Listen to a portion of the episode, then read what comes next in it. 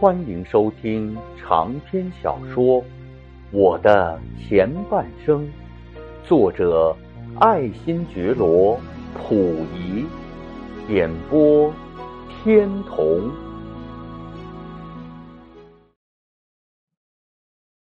当一九三一年九月十八日，日本帝国主义侵略军占据了我沈阳等地之后不久。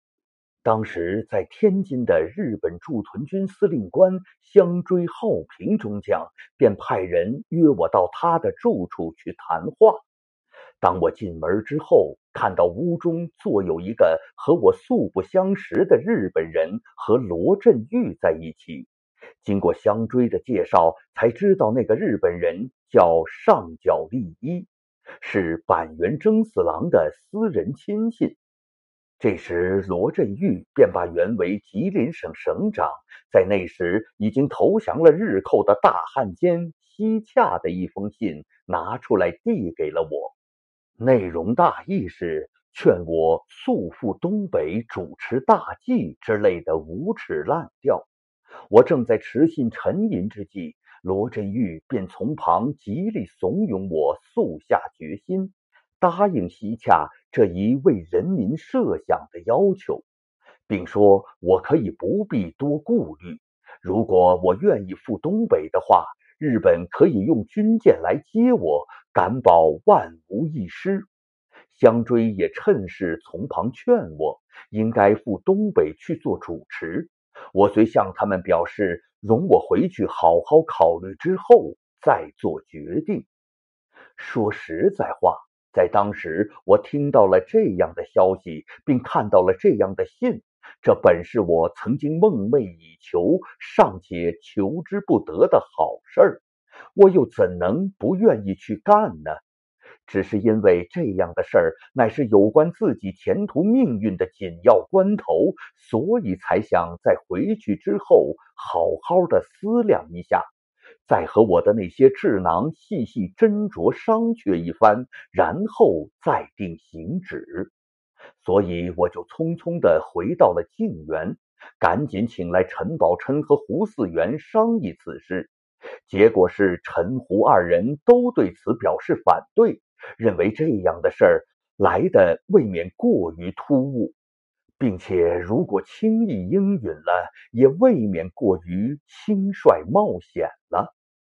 特别是他们二人都不相信罗振玉所说的日本将派军舰来接我这样的话。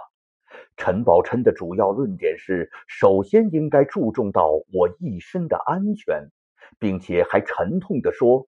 去时容易，这要回来时可就难了。”我虽听了陈胡二人的意见，拒绝了相追的要求。虽然这个香追好评曾又一次对我做了重申前谈的劝告，我仍然没有答应，再度加以了拒绝。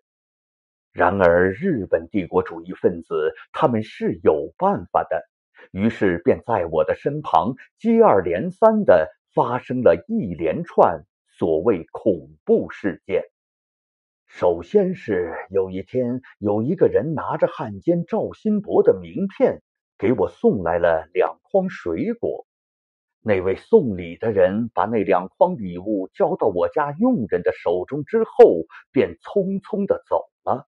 后来打开筐子一看，竟发现在其中藏有两颗炸弹。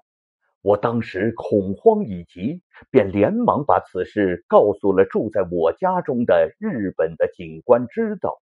他便立即用电话把这件非常之事报告给了日本警察署。于是就跑来几名日本警察和日本的陆军军官，把这两颗炸弹拿走，说是要将其进行试验和调查。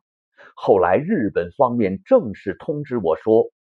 据调查研究的结果，那两颗炸弹都是由东三省制造出来的东西。赵新博的名片和东三省制造的炸弹，真是引起了我满腹的疑团。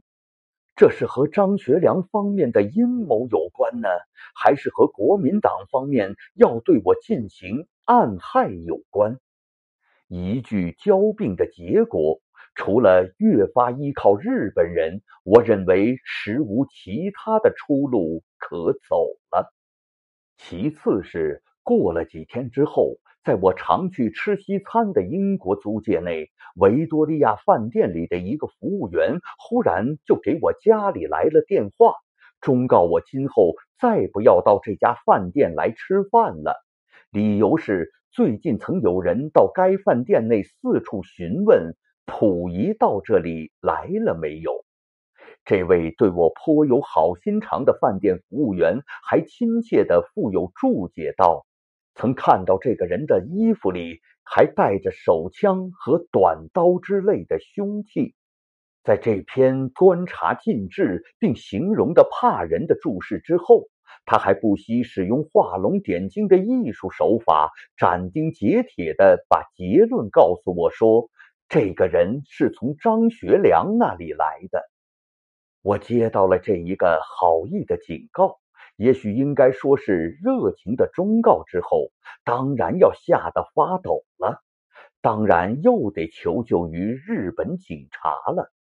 因为我在当时既没有冷静思考这一消息真伪的精神，更不会有对此等事情的起码常识，只是认定了这是张学良派人来暗杀我无疑。再把这件事儿和上次的炸弹事件结合起来看，我越发觉得张学良是不会容我再活下去的。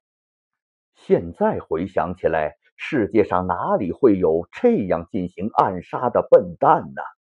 首先，那样气势汹汹、满脸威风杀气的，逢人便大声喝问某某人到这里来了没有。这岂不等于安心要打草惊蛇吗？其次是把杀人的暗藏凶器放在使旁人一望而知的地方，岂不等于把一个大木牌子挂在自己的胸前，并且还在上面用大字标明“我就是奉命前来暗杀某某人的，敬请提防”是一个样吧？恐怕在古今中外暗杀史上，绝对不会找出这么笨的凶手来的。还有这件事的最后杰作之处，则是那个人是从张学良那里派来的那句结语，那更是笨得出奇和蠢得有趣的一个断语。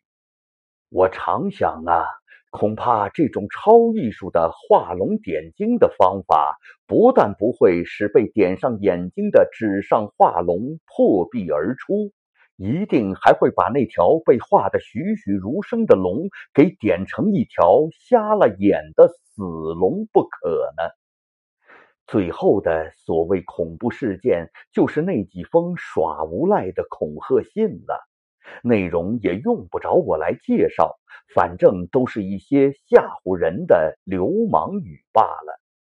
总之一句话，这些所谓恐怖的来源，绝不是由张学良那方面而来，的的确确都是由日本帝国主义分子给一手造成的恐吓威胁我的奸计。